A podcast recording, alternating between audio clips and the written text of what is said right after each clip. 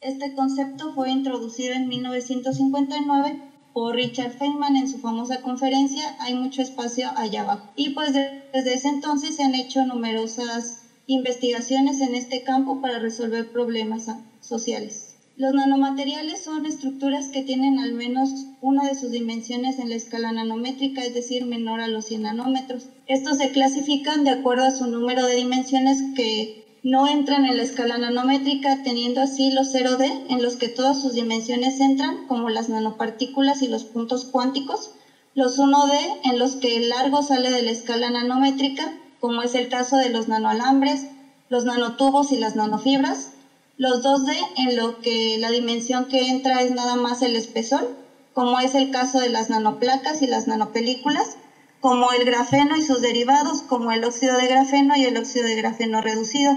Finalmente tenemos los nanomateriales 3D, que son, se conocen como nanomateriales bulk, en los que todas sus dimensiones salen de la escala nano, sin embargo están compuestos por granos que sí entran en esta escala.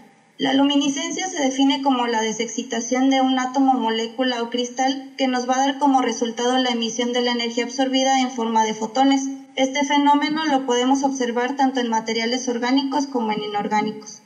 Existen dos tipos de luminiscencia, la luminiscencia convencional y la luminiscencia de conversión ascendente. En el caso de la luminiscencia convencional, lo que sucede es que se absorbe, un fotón de alta energía que hace que el electrón pase del estado E1 al estado 3. Luego hay una relajación no radiativa es decir, hay una ligera pérdida de energía en forma de calor o de vibración en la red, para posteriormente, al momento de relajarse hasta su estado fundamental, haya una emisión de un fotón de menor energía.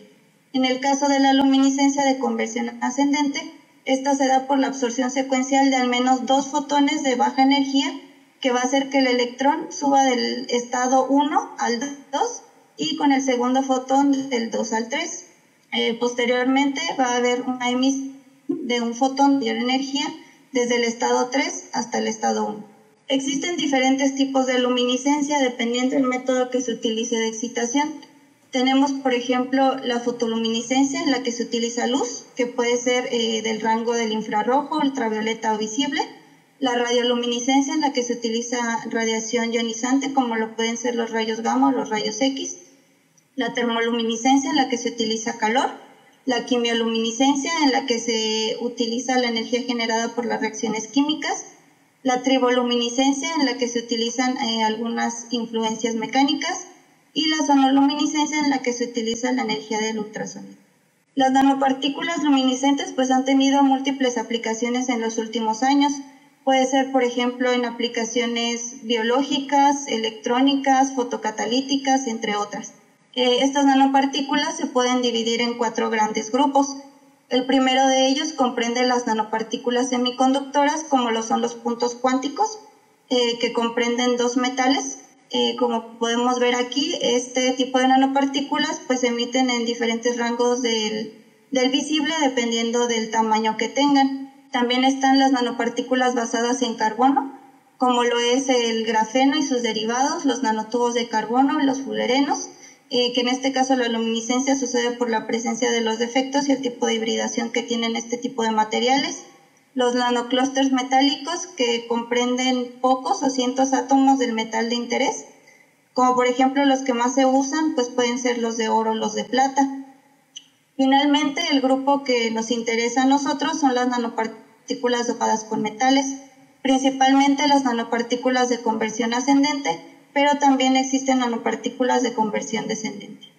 En el caso de las nanopartículas de conversión ascendente, eh, la manera en la que se produce luz es que se excita con una longitud de onda de menor energía que la señal que se obtiene. Los principales lantánidos que se utilizan para este caso son el iterbio, el herbio y el tulio. En el caso de las nanopartículas de conversión descendente, lo que se va a hacer es que se va a excitar con una longitud de onda de mayor energía que la señal que se obtiene. En este caso podemos eh, usar, por ejemplo, el europio y el terbio, entre otros. Las ventajas, eh, en este caso, de las nanopartículas de conversión ascendente respecto a las de conversión descendente, al igual que los otros grupos que les mencioné anteriormente, pues es que se logra eliminar la autofluorescencia. Esto principalmente para aplicaciones biológicas, debido a que hay algunos compuestos biológicos que emiten luz, entonces este fenómeno pues se logra omitir con este tipo de nanopartículas. Eh, también se mejora la resistencia a la fotodegradación y estas nanopartículas son de baja toxicidad. En esta tabla les presento una comparación de las nanopartículas luminiscentes en las que tenemos eh, comparados el tamaño, la absorción, la emisión, el rendimiento cuántico de fluorescencia, el tiempo de vida de fluorescencia y la fotoestabilidad que presentan todos estos tipos de nanopartículas eh, luminiscentes. En el caso de los fluoróforos orgánicos, pues tienen un tamaño menor a un nanómetro, absorben y emiten en un rango variable, su rendimiento cuántico de fluorescencia también es variable, el tiempo de vida de fluorescencia que tienen es menor a los 10 nanosegundos y son poco fotoestables. En el caso de los puntos cuánticos, pues tienen tamaños que varían de entre 1 a los 10 nanómetros, absorben aproximadamente a 350 nanómetros y emiten en el visible y el infrarrojo cercano. Estos tienen un rendimiento cuántico de fluorescencia variable que va desde 10 al 90%, un tiempo de vida de fluorescencia mayor a los 10 nanosegundos y presentan una fotoestabilidad media. En el caso de las nanopartículas de perovskita que tienen una estructura cristalina ABX3, donde A y B son cationes y X es un anión que puede ser un halógeno, el tamaño eh, llega a ser de 1 a los 10 nanómetros, absorben aproximadamente entre 150 nanómetros y emiten entre 500 y 650 nanómetros. Su rendimiento cuántico de fluorescencia llega a ser de entre 20 al 100%, el tiempo de vida de fluorescencia de 10 a 100 nanosegundos y presentan poca fotoestabilidad. En el caso de los nanoclústeres metálicos, pues tienen un tamaño menor a los 3 nanómetros, absorben en el infrarrojo cercano y emiten en el visible y el infrarrojo cercano. Tienen un rendimiento cuántico de fluorescencia menor al 20% y un tiempo de vida de fluorescencia mayor a los 100 nanosegundos, además de que son muy, presentan elevada fotoestabilidad. En el caso de los puntos cuánticos, tienen un tamaño menor a los 10 nanómetros eh, absorben entre 350 y 550 nanómetros, emiten entre 450 y 700 nanómetros. Su rendimiento de fluorescencia varía entre 5 y 60% y el tiempo de vida de fluorescencia es menor a los 10 nanosegundos. Su fotoestabilidad es media. En el caso de los nanodiamantes fluorescentes, tienen un tamaño que varía entre los 5 y los 20 nanómetros absorben aproximadamente en 500 nanómetros y emiten en 700. Su rendimiento cuántico de fluorescencia es aproximadamente del 100%. Tienen un tiempo de vida de fluorescencia eh, de entre 10 a 20 nanosegundos y su fotoestabilidad es muy elevada. En el caso del óxido de grafeno, pues, tiene un tamaño menor a los 30 nanómetros. Eh, el rango en el que absorbe es variable y emite entre 400 y 700 nanómetros tiene un rendimiento cuántico de fluorescencia menor al 10% y el tiempo de vida de fluorescencia es menor a los 10 nanosegundos y su fotoestabilidad es media. En el caso de los nanotubos de carbono tienen un tamaño menor a los 20 nanómetros, y absorben en un rango variable, emiten entre 500 y 800 nanómetros, su rendimiento cuántico de fluorescencia es menor al 25%, el tiempo de vida de fluorescencia es menor a los 5 nanosegundos y presentan elevada fotoestabilidad. En el caso de las nanopartículas de conversión ascendente, que son las de interés en la línea de trabajo que se está manejando, llegan a tener tamaños inferiores a los 50 nanómetros, absorben en el infrarrojo cercano y llegan a emitir en el ultravioleta visible y también en el infrarrojo cercano. Su rendimiento cuántico de fluorescencia llega a ser menor al 3%, el tiempo de vida de fluorescencia es mayor a los 100 nanosegundos y presentan elevada fotoestabilidad. En esta figura se les muestra un, un esquema de una sección transversal de una nanopartícula de conversión ascendente. Este tipo de nanomateriales tiene tres componentes diferentes, que es la matriz, el sensibilizador y el activador. La matriz debe de tener como características principales una baja energía fonónica y una alta estabilidad química. Estas propiedades las podemos encontrar en materiales, por ejemplo, como los óxidos, los fluoruros, los vanadatos, los sulfuros y los cloruros. el caso del guion sensibilizador, pues su principal función es absorber eh, la energía de los fotones que se inciden del rango del infrarrojo cercano y transferir esa energía a los iones activadores para que estos mediante diferentes mecanismos emitan un fotón de mayor energía. También se muestran aquí diferentes soluciones coloidales y en este eh, espectro los diferentes colores y los rangos donde pueden llegar a emitir los diferentes tierras raras que se utilizan principalmente para este tipo de nanopartículas. Tenemos, por ejemplo, el tulio, que presenta bandas de emisión tanto en el infrarrojo cercano como aquí en el visible, en el azul, en el violeta y también llega a emitir en el ultravioleta. Los lantánidos o tierras raras son 17 elementos que podemos encontrar en la tabla periódica que es eh, la serie que vemos aquí abajo de 15 elementos que son los lantánidos y además del escandio y el itrio. Esto porque tienen propiedades similares a, los, a estas tierras raras y tienen una configuración electrónica que es 5S2, 5P6, 4FN, donde este último 4FN va a ser el responsable de las eh, transiciones ópticas para estos procesos de conversión ascendente y bueno, se conocen como tierras raras porque es difícil de encontrarlas y extraer grandes cantidades para aplicaciones. La interpretación de los espectros de absorción y de emisión de este tipo de nanopartículas se basa en las mediciones espectrales que realizaron Dike y colaboradores en cristales de cloruro de lantano. Aquí podemos observar, eh, este es el diagrama de Dike, eh, que se grafica la energía contra cada una de las tierras raras y podemos ver los diferentes niveles energéticos que presenta cada una de ellas. Aquí al final tenemos, por ejemplo, el iterbio, que solamente tiene un nivel, el herbio, que tiene diferentes niveles, o el caso del tulio, que también tiene diferentes niveles. Eh, podemos observar que estos niveles son muy parecidos en el caso del iterbio-herbio, por ellos que se llegan a usar de manera conjunta como sensibilizador y activador. Existen cinco mecanismos de conversión ascendente para este tipo de nanopartículas. El primero de ellos es el mecanismo ESA, que es de absorción de estado excitado. En este caso lo que sucede es una captación secuencial de al menos dos fotones por un ion, que nos va a dar como resultado la emisión de un fotón de mayor energía. En el caso del mecanismo ETU, lo que sucede es que vamos a tener un ion sensibilizador y un ion activador.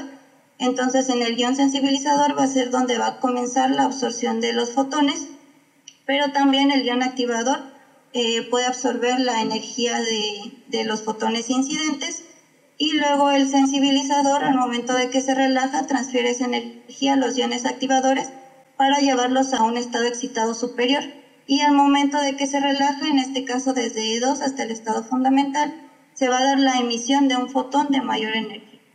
Eh, otro mecanismo es el mecanismo de conversión ascendente de sensibilización cooperativa, en este caso lo que sucede es que tenemos dos iones sensibilizadores, ambos van a absorber la energía de los fotones incidentes y van a transferir esa energía a otro ion para que éste al momento de relajarse emita un fotón de mayor energía. El otro mecanismo es el de avalancha de fotones. En este caso todos los dopantes se van a excitar con los fotones incidentes y va a dar lugar a la emisión de un fotón también de mayor energía. El último mecanismo es el mecanismo EMU, que es conversión ascendente mediada por migración de energía. En este caso vamos a tener cuatro iones, un sensibilizador, un acumulador, un migrador y un activador. Estos van a estar distribuidos en diferentes partes de la nanopartícula y lo que va a suceder es que en el sensibilizador va a haber la absorción de los fotones de eh, energía infrarroja estos se van a transferir a los iones acumuladores que van a pasar a un estado excitado mayor. Esta energía se va a transferir a los iones migradores y finalmente va a llegar a los iones activadores. Y son estos iones los que van a ser los responsables de la emisión del fotón de mayor energía. Sin embargo, como vimos, pues la desventaja de este tipo de nanopartículas es su escasa eficiencia y esto se debe principalmente a la naturaleza prohibida de la transición FF, esto de acuerdo a la regla del aporte que prohíbe las transiciones entre orbitales del mismo subnivel. También al potencial de las vías no radiativas, que hace que la energía se pierda en forma de calor o de vibraciones de la red, y también por la presencia de defectos en la superficie. Existen maneras para mejorar la eficiencia de conversión ascendente en este tipo de nanopartículas. Eh, son dos principalmente. El primero de ellos es la manipulación del campo cristalino con iones, como puede ser el bismuto, el cadmio, el potasio el litio. Y también se puede hacer crecer una coraza en la superficie de las nanopartículas. En el caso de los iones que se incorporan en la nanopartícula, el que ha demostrado tener mejores resultados es el litio y esto debido a que tiene un menor tamaño en comparación con los otros que les mencioné. Entonces logra entrar más fácilmente de manera intersticial a la matriz que tengamos en nuestra nanopartícula.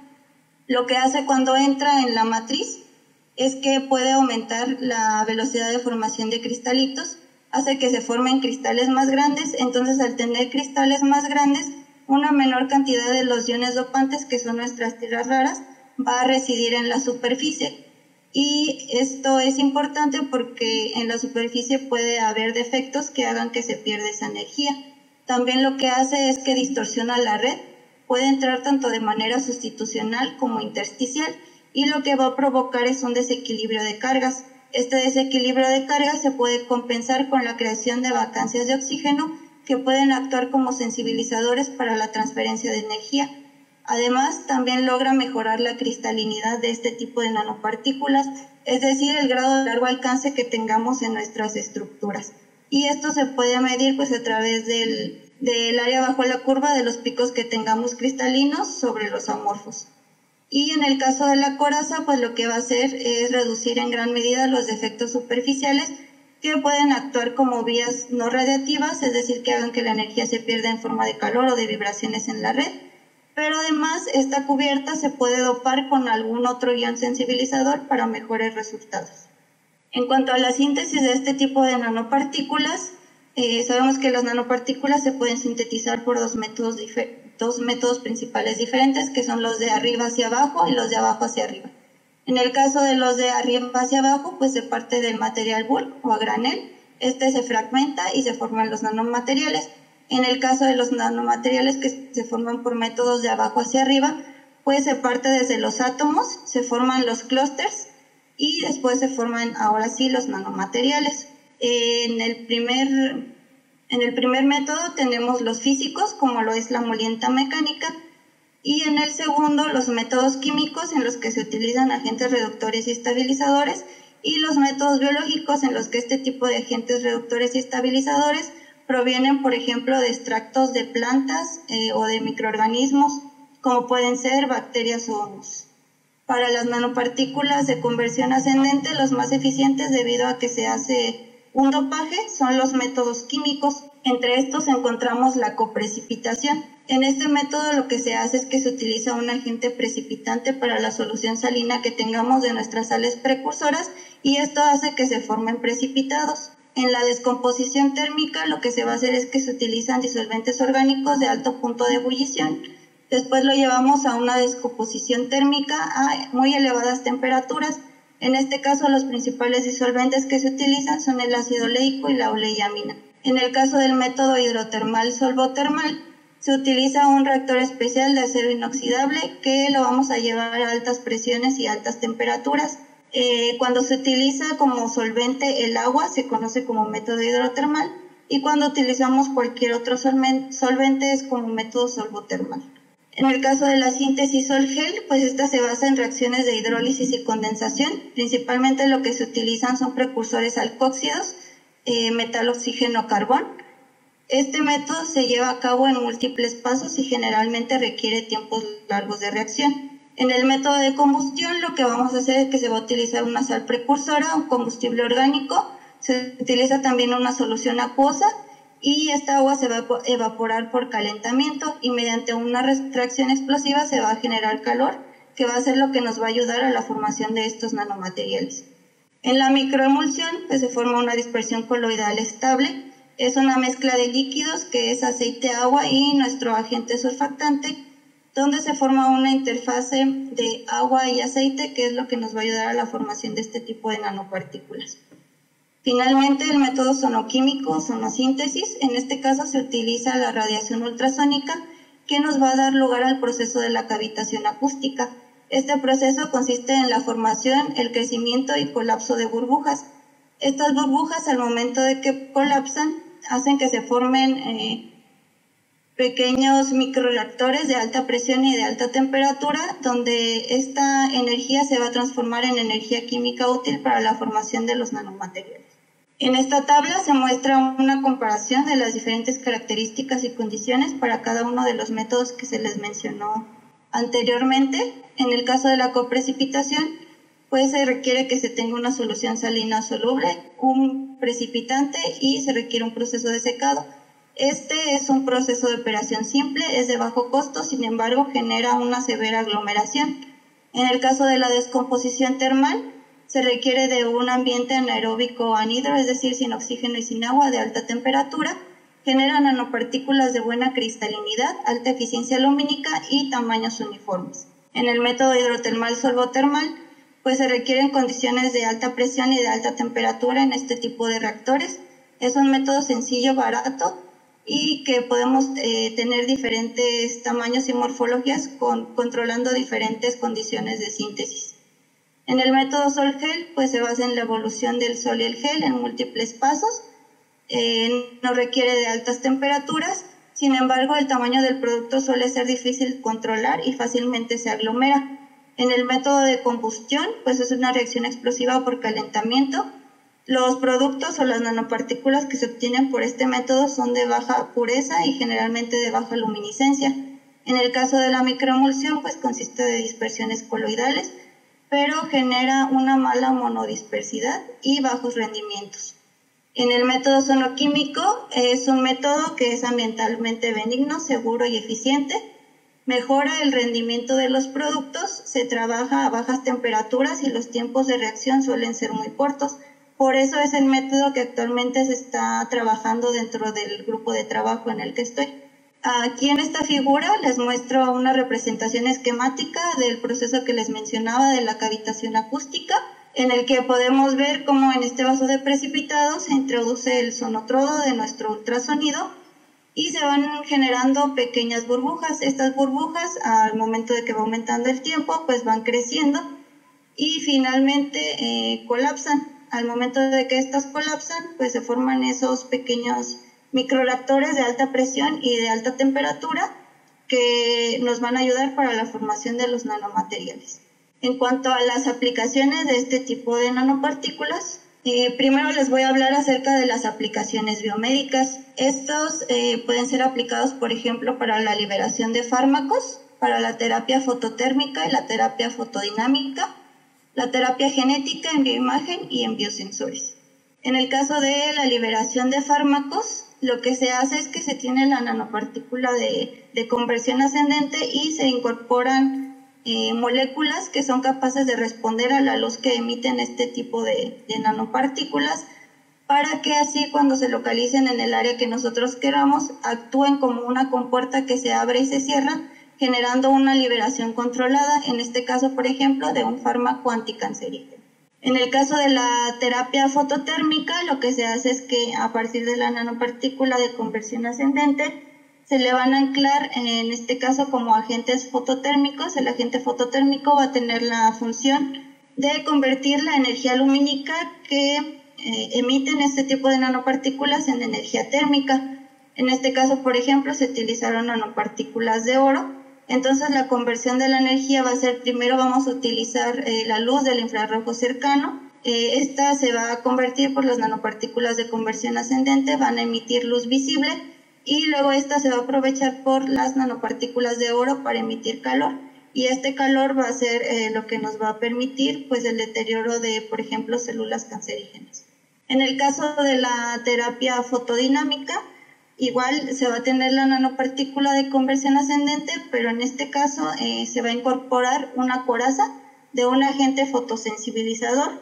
en este caso, por ejemplo, el fotocatalizador más utilizado es el, eh, la titania en este caso se utilizó una mezcla de titania con circonia para mejorar las propiedades de la titania y también lo que se hace es eh, utilizar un, agente selectivo dependiendo ya de la aplicación en específico que se le quiera dar. Entonces las nanopartículas de conversión ascendente absorben la luz del infrarrojo cercano emiten en el ultravioleta, que es la luz que requiere la, la titania para, para pasar eh, sus electrones de la banda de valencia a la banda de conducción y generar así las especies reactivas de oxígeno. En este caso podemos ver eh, en la figura que está en la parte inferior cómo llega la luz, eh, se absorbe por los electrones que tenemos aquí en este caso de la titania, se generan los pares electrones hueco y estos reaccionan con el eh, oxígeno y el agua para dar las diferentes eh, especies reactivas de oxígeno, por ejemplo el peróxido de hidrógeno, el hidroxilo, entre otras. Y estas especies reactivas de oxígeno son las que van a generar un estrés oxidativo en las células que estén dañadas. El caso de la terapia genética sí ya es un proceso más complejo. En este caso, pues se hace la síntesis de las nanopartículas se modifica en su superficie y se hace la carga genética del material, por ejemplo, del ácido nucleico que se quiera eh, internar en la célula. Esta nanopartícula tiene que entrar en la célula y localizarse en el núcleo para poder eh, disociarse y ahí liberar el material genético que nosotros queramos reparar. También se utiliza, por ejemplo, para bioimágenes en este caso, igualmente, las nanopartículas de conversión ascendente eh, se utiliza la luz del infrarrojo cercano y se aprovecha que emiten, eh, por ejemplo, en diferentes colores del visible. Esto nos puede ayudar para obtener imágenes in vitro y en vivo, como podemos ver aquí en la imagen. Y esto pues nos permite, por ejemplo, hacer eh, algún tipo de detección. También se pueden utilizar como biosensores es decir, como etiquetas para hacer el biosensado de diferentes tipos de moléculas. Mm, por ejemplo, se puede eh, hacer el biosensado de micotoxinas, de iones metálicos, de bacterias nocivas, de antibióticos y de pesticidas. Ahora bien, pasando a otro campo de aplicación que pueden tener este tipo de nanopartículas, pues se pueden aplicar también en, en cuestiones electrónicas y fotocatalíticas.